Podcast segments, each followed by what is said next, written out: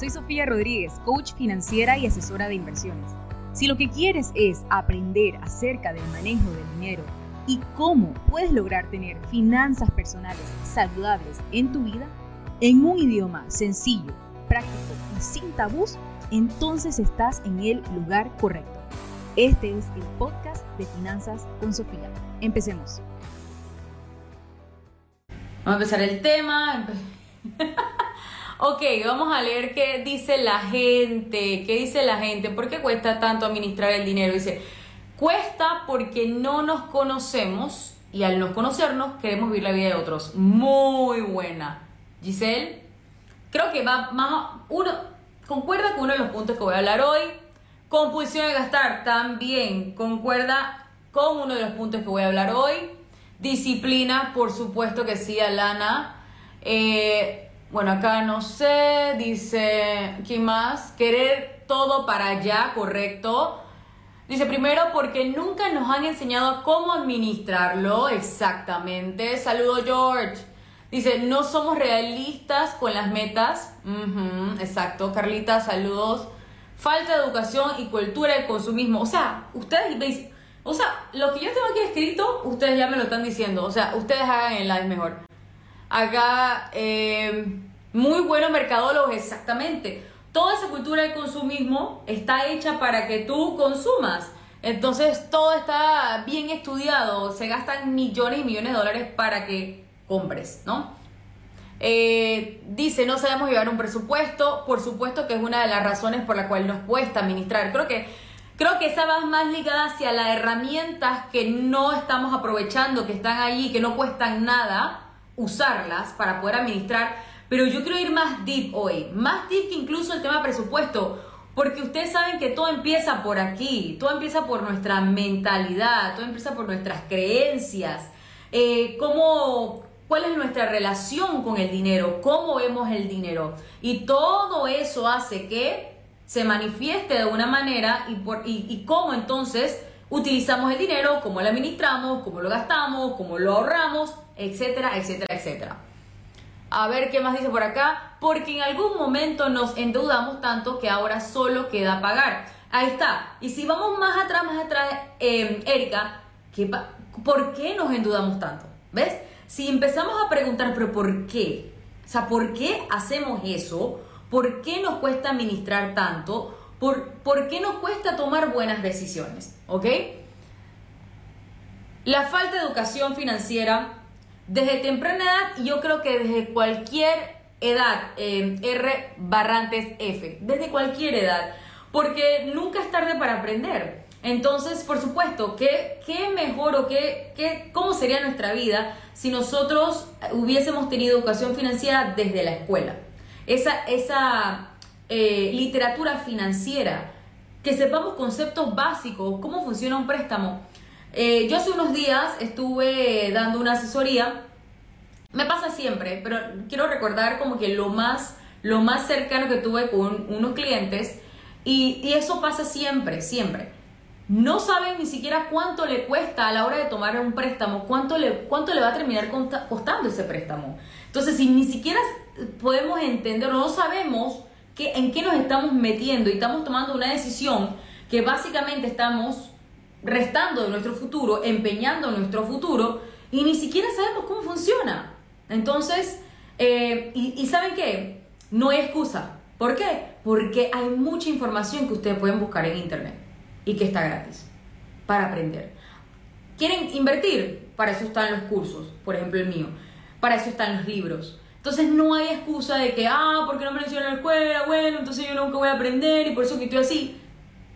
¿Ves? E, ese es el problema de, muchas personas. Por ejemplo, un comentario de la de ayer, no quiero poner eh, como que poner on the spot a nadie, pero por ejemplo una persona comentó que sí, eso está muy bien lo que estamos diciendo, pero que eso solamente aplica si te quedan, si tienes ingresos altos y si te queda dinero incluso después de maquillaje, no sé qué, no sé qué, y que eso no aplica para el que eh, trabaja y gana dinero a diario. Yo, comentarios yo a veces no sé ni qué responder porque yo digo, wow, eh, número uno, cada persona tiene que acoplarse a su realidad financiera. todo el mundo puede tener eh, eh, libertad financiera, pero eso depende de cada realidad de cada uno. Por ejemplo, una de las, de las preguntas eh, desarrolladas que yo doy en el webinar, que doy en mis webinars, hago la pregunta, ¿un conserje, una persona que, que limpia casas, puede tener libertad financiera? La respuesta es sí. Puede tener libertad financiera incluso antes que tú y que yo. ¿Por qué? Porque la libertad financiera va con respecto a cada realidad. Entonces, eso por un lado, y por otro lado, yo estoy, puede ser que 99% segura que la gran mayoría de los que están en esta comunidad no son, no son esas personas. Dígame si estoy equivocada, pero yo creo que aquí todos son, la mayoría son personas que trabajan, eh, que tienen buenos trabajos, que son profesionales, que han ido a la universidad, eh, que de repente están también casados y que ambos cónyuges han, ido a estudiar, o sea, son profesionales. Entonces, no le estoy hablando a el, el de trabajo diario igualmente, le estoy hablando a mi comunidad, a ustedes que todos los días eh, ven el contenido. Eh, entonces, bueno, eso por un lado, como que hablando acerca de la falta de educación, hablando acerca de la realidad financiera, y déjame ver nada más que se han dicho algo. Ajá, ok. Acá dice Clau, no, Clau Invera. No tener control en gastos emocionales. Y va por ahí la parte emocional. El tema del dinero tiene mucho que ver con la parte emocional. Dice, por nuestra programación mental y la falta de educación financiera. Eh, a ver, ¿qué más? Porque queremos hacer todo en un solo día sin pensar en el futuro.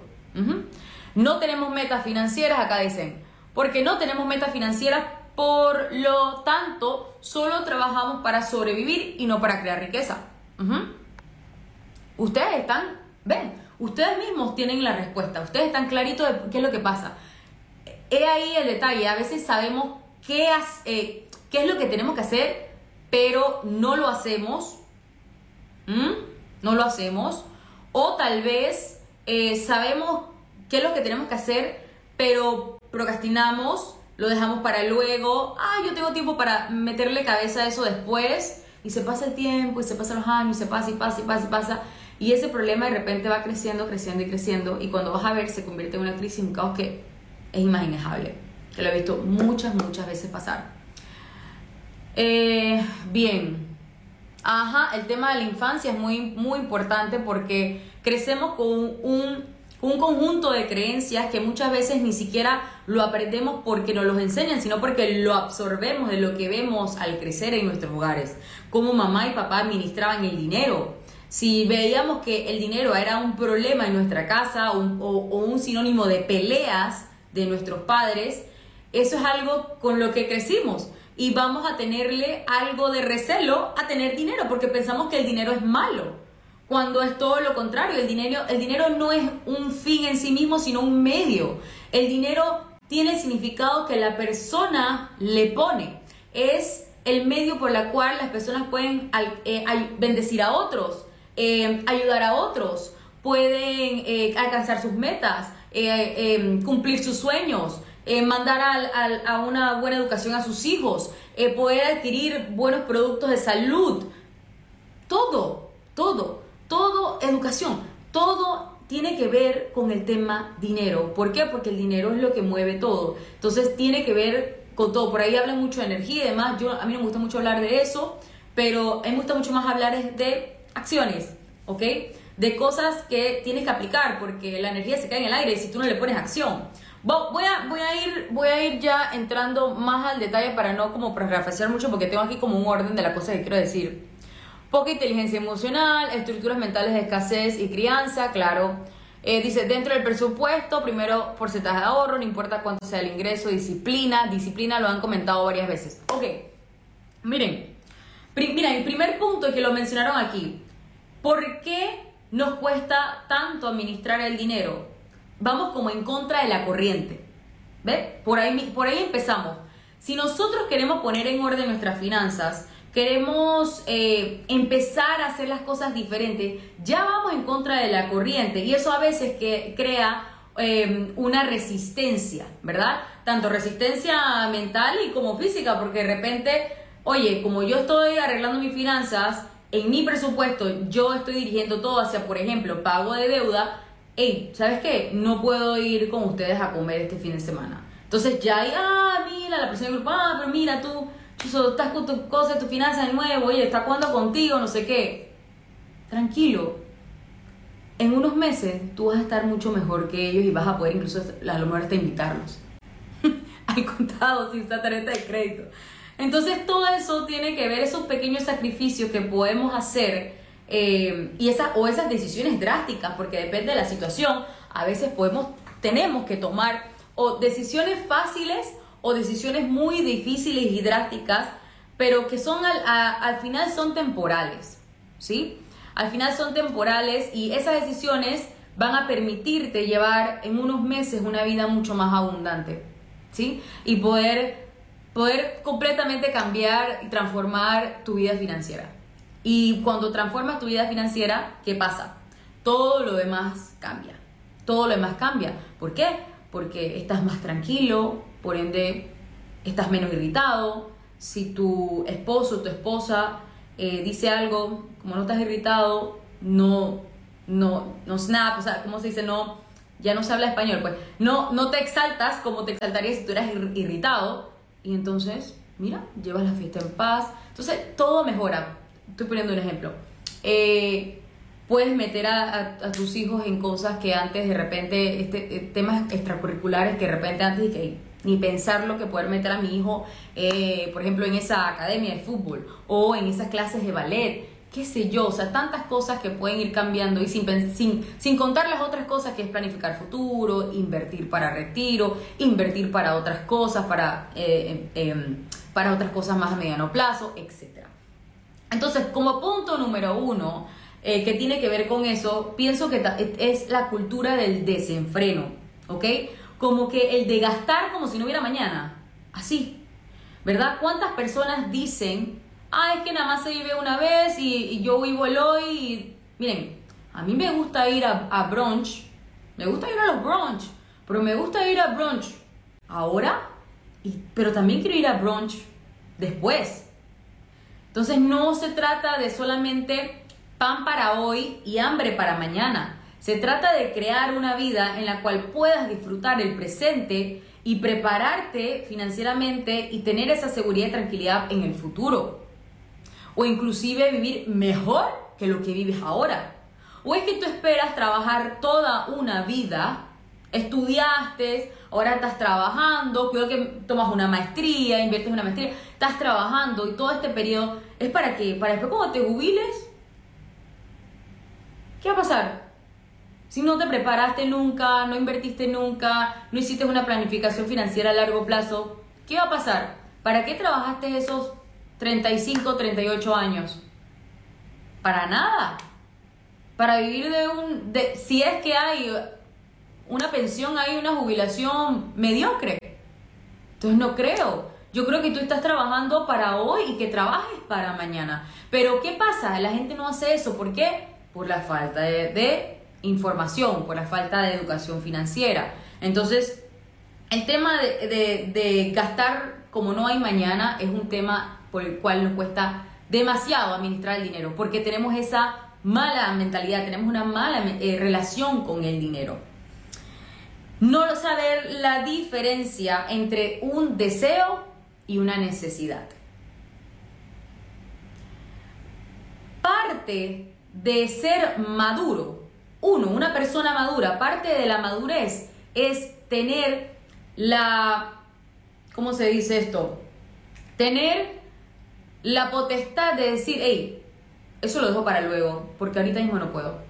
O sea, poder retrasar el placer. Eso es sinónimo de madurez. Una persona madura hace eso. El inmaduro necio dice, no, yo lo quiero todo para allá, yo lo quiero para allá y no me importa que toda la plata, paso mi tarjeta y después veo cómo lo repongo, cómo lo pago. Y ese, ese comportamiento se vuelve repetitivo, repetitivo, repetitivo y cada vez más empeñas, empeñas y empeñas tu futuro.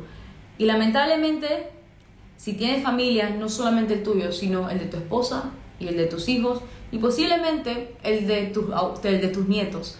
Porque si estuvieras haciendo lo contrario, estuvieras trabajando para dejar un legado incluso a tus siguientes generaciones. ¿Ok? Por ahí dicen discernir. Discernir entre, una, entre un deseo, lo que es un deseo, y lo que realmente es una necesidad. ¿Vale? Importantísimo a la hora de administrar. Esta lo mencionaron en antes. Querer aparentar una realidad que no es la tuya. Querer vivir la realidad del vecino. Que cuando te das cuenta de repente el vecino está aparentando una cosa y está lleno de deudas, que nada de lo que tiene es suyo. ¿Ok? Entonces el querer estar aparentando un status quo que no es, no es el tuyo, que no es la realidad, ¿sabes qué pasa? Te rompe el bolsillo. Te rompe el bolsillo, te lleva a endeudarte de una sobremanera que al final del día caes en un caos financiero que es muy difícil salir o puede ser que casi imposible, que puede, puede ser que no, no, te alcance, no te alcance tu ingreso para pagar tu hipoteca y te tengan que embarrar la casa, que he visto varios casos así. Y yo, yo me pregunto siempre, pero ¿cómo llegan a eso? ¿Cómo llegan a eso? Y la respuesta es que Sofía, no sabíamos en qué nos estábamos gastando la plata. No teníamos ni idea. Pagamos deuda con deuda, deuda con deuda, deuda con deuda. Eh, em, ¿Cómo es? el, consolido las deudas, eh, compra de saldo y no cerraban la tarjeta y eso se seguía creciendo, creciendo, creciendo. Lo he visto innumerables veces pasar ese caso. Y es muy triste, muy triste, muy triste. Eh, El tema de vivir de las apariencias te lleva a tomar deudas innecesarias, sobreendeudarte y como resultado empeñamos nuestro futuro, literalmente, empeñamos nuestro futuro. ¿Por qué? Porque para tú poder crear riqueza, para tú poder invertir, para tú poder crear una seguridad financiera en el futuro, adivina qué, tienes que tener ingresos disponibles. Y si toda tu plata, todo tu salario, todos tus ingresos se van solamente a pagar deudas, no, no, no se va a poder hacer nada. ¿Y qué pasa? En un abrir y cerrar de ojos, a la vuelta de la esquina ya estás a punto de jubilarte, te faltan 10 años para jubilarte. ¿Y qué vas a hacer? ¿Ok? O que, por favor, los que están aquí, que están en sus 20, en sus 30, 40, hagan ese análisis, ese diagnóstico personal eh, de ver cómo están hoy y hagan los cambios que tengan que hacer. Punto importante, el desconocimiento, porque muchas de estas cosas que estoy hablando anteriormente la hacen o caen por desconocimiento. Sofía, yo no sabía que estaba haciendo eso, no sabía que hacer eso eh, eh, iba a ser contraproducente. Eh, no sabía que si cancelo una, si me compro un saldo debí cancelar la otra. No sabía cómo manejar mis finanzas, como no sabía cómo administrar mi dinero. Entonces nuevamente caemos por desconocimiento. ¿Ok? Pero les mencionan antes, el conocimiento está allí. El tema es que tienen que querer, tienen que querer un cambio. Yo creo que empezando por allí. Nada pasa sin que la persona realmente haya tomado una decisión de cambiar. Y si ahí están los recursos, ¿por qué? Porque puede ser que, voy a poner un ejemplo, si yo te regalo un curso y tú no lo ves, el curso no va a hacer nada por sí solo si tú no lo ves y no lo aplicas. Es como el que va al gimnasio y va al gimnasio es a pajarear y a echar cuento y no entrena no vas a rebajar, no vas a tonificar o cualquiera que sea tu objetivo, tu objetivo en el gimnasio. Entonces, no solamente por ir al gimnasio, que ah, mágicamente entrar al gimnasio y ya, quemé 500 calorías. Hay que aplicar, hay que tomar acción, hay que hacer el trabajo. Ok, ahí me están pidiendo solicitud para estar en video en vivo. Ya, ¿tú quieres hablar? Confírame, no sé si eso se te fue o qué. Sí, sí, se van a portar bien porque hay veces que entonces, pero si se portan bien y quieren, quieren, quieren eh, dar su aporte al, al, live, yo no tengo ningún problema con dejarlos eh, decir su opinión. Miren, dato importante. Cómo administramos el dinero, nuestras finanzas personales, tiene que ver 20% conocimiento y 80% comportamiento. Sí. Por ahí hablaban que la mentalidad, la parte emocional, que todo lo queremos para allá. O sea, eso tiene que ver mucho con las emociones. Compramos por impulso, compramos por emoción, lo que esto nos hace sentir, bla, bla, bla, bla, todo eso, ¿verdad? Entonces, adivina, entonces, ¿quién es el culpable de, de la situación? Realmente, el 80%, nosotros mismos. Nosotros mismos. Entonces, si nosotros podemos agarrar al culpable y decirle, hey, haz lo que tienes que hacer, este, ponte, ponte en fila, ya tú no puedes seguir perdiendo el tiempo, tienes que tener tus metas claras, tus prioridades claras, entonces ya la cuestión cambia. La cuestión cambia.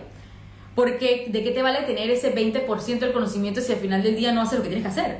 ¿De qué te vale ir al nutricionista y que te dé la, la, dieta o eh, las cosas saludables que puedes comer? Porque yo no creo en dieta tampoco. ¿eh? Mucha gente, yo no creo en dieta, dieta no sirve. Sino el estilo de vida de decir, oye, come sano y demás. Pero si te dicen eso, oye, esto es lo que debes comer, y vas a la casa y te compras una pizza, porque, ay, es que yo necesitaba comer una pizza. de nada te sirvió ir al nutricionista, pagar el nutricionista, que te dieran la dieta, eh, perder todo ese tiempo, ir allá, etc. Entonces, creo que se entiende la idea de lo que quiero decir. De nada sirve si nosotros mismos no tomamos esa decisión, hacemos el cambio de mentalidad y empezamos a ser intencionales con lo que estamos haciendo para poder tener los resultados que queremos. Es como si también pusiéramos, leyéramos un libro, pero no aplicamos lo que leemos en el libro. Se queda allí. Es como, la, como dice Santiago 2.17. Santiago 2.17 dice, es como la fe, que la fe sin obras es muerta. Así mismo. De nada te sirve, por ejemplo, comprar finanzas inquebrantables si no lo ves, número uno, o dos, si lo ves y no aplicas nada. De nada sirve. Tenemos que ser súper intencionales con administrar nuestro dinero. Así sea, así sea en lo poco o en lo mucho. Y hay algo que pasa que no sé por qué, no sé cómo escribirlo, no sé si es que la persona cuando empieza a hacer esto, la mente vuela y empieza a buscar ideas y se vuelve más creativo, que se abren puertas ¿verdad? Cuando las personas empiezan y dicen, ¿sabes qué? Voy a transformar mis finanzas y pone acción en las cosas que, por ejemplo, enseño, empiezan con un ingreso y terminan con otro. No sé por qué, pero pasa, la mayoría de las veces pasa. Entonces, empecemos por cambiar nuestra mentalidad, las creencias. ¿Por qué? Porque las creencias que nosotros tenemos respecto a lo que sea, por ejemplo, el dinero, las creencias que tenemos respecto al dinero van a dictar nuestro comportamiento. Por ende, vamos a tener resultados de lo que creemos. Y si lo que creemos está fuera de orden, tenemos una mala relación con el dinero, vamos a tener resultados negativos, contraproducentes con el dinero, con nuestra vida financiera. Al contrario, si lo tenemos, si tenemos una sana relación con el dinero, sabemos qué es lo que queremos hacer y somos intencionales, entonces vamos a tener buenos resultados. Eh, importantísimo definir cuáles son tus prioridades en la vida. ¿Cuáles son tus prioridades en la vida? Define esas prioridades, ponlas por escrito. ¿Qué quieres hacer en los próximos 5 años, 10, 15, 20, 25. Te reto, te animo a que pienses a largo plazo. Porque pensar a largo plazo hace que haya como un retroceso de pensamiento y decir, oye, si yo quiero estar aquí en, 10 años allá, yo tengo que hacer algo, empezar ahora a hacer, hacer cambios, hacer esto. Porque de repente, miren, eh, muchas personas no lo voy a decir, o sea, no, no es algo que voy a decir, vaya y busque trabajo, no. Y más, yo sé la situación como está, por ejemplo, en Panamá, no sé en otros lados, en otros países exactamente cómo está el tema del desempleo, pero muchas veces las personas eh, buscan, cuando, cuando ven, cuando ven esta situación y dicen, oye, hice, tomé malas decisiones en el pasado, perfecto, pero hay esperanza, ¿ok? Hay un método en donde yo puedo, que yo puedo implementar y si a mí solo me, solamente me faltan 500 dólares en mi presupuesto para poder cambiar, oye, voy a ver cómo los consigo. Voy a emprender, eh, aparte de mi, de mi trabajo fijo, voy a, qué sé yo, hacer dulces, vender empanadas, eh, eh, voy a hacer otra cosa, los fines de semana voy a dar tutorías, X, todo, siempre le digo, ay Sofía, ¿qué tiempo me toma salir de deudas? Miren, en promedio toma entre 18 a 24 meses salir de las deudas de consumo. Cuando hablo de deudas de consumo viene siendo todas las deudas a excepción de la hipoteca. Pero eso va a depender, por supuesto cada perfil es diferente, pero es un promedio. Y eso va a depender de qué tan enfocado intencional e intenso tú seas en esa, en esa meta.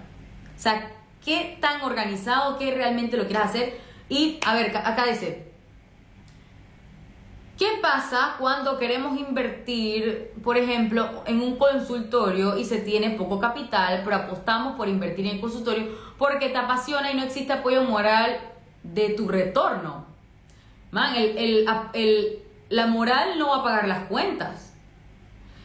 Eh, el tema financiero en, en tema de consultorio, si ese es tu sueño y tu pasión, lo más recomendable es que tú tengas primero tus finanzas personales organizadas, porque si tú tienes deudas, por ejemplo, no tienes un fondo de emergencia, este, no sé en qué etapa, me falta mucha información para darte una respuesta bastante responsable, pero depende de muchas aristas. Hay que tener mucho cuidado con meterse en un lío más grande si estamos metidos en un lío. Entonces mejor ordenar y después nos metemos en algo más grande, ¿ok?